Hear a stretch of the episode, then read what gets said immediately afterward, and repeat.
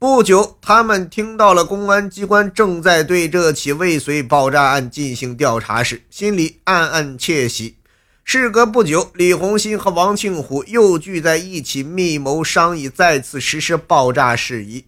李红新说：“上次没把市委大墙炸倒，咱们还得继续干。”王庆虎有点胆怯说：“现在公安局对咱们上次的事儿查得正紧，咱们是不是缓一段再搞呀？”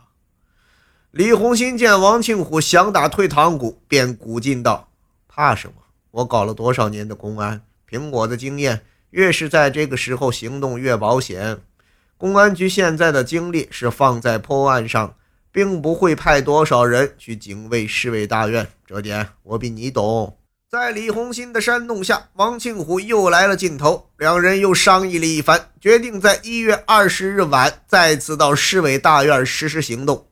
因为一月二十日，省人大、省政协正在开年度全体会议，这期间发生的爆炸案，中央和省里无疑会更加关注。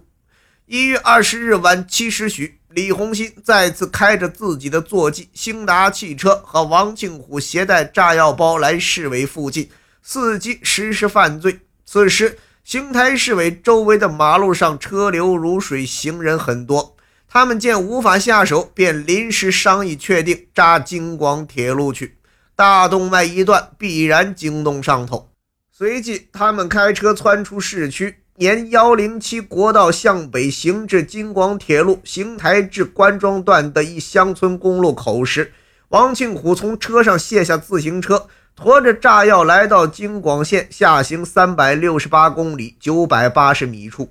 用颤巍巍的双手将炸药包安放好，然后设定好引爆时间八时三分。随着“轰”的一声巨响，震惊国内外的幺二零爆炸案发生了。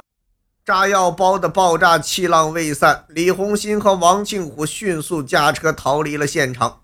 当晚临分手时，李红新叮嘱王庆虎道：“这事儿是要掉脑袋的，到死都不能说。”不知是恐惧还是激动，王庆虎只是连连的点了几下头。平时口齿伶俐的他，此时竟然一句话也讲不出来。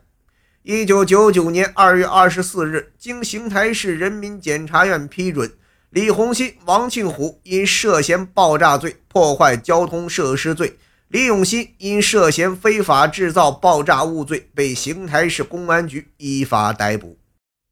本集播讲完毕。感谢您的收听。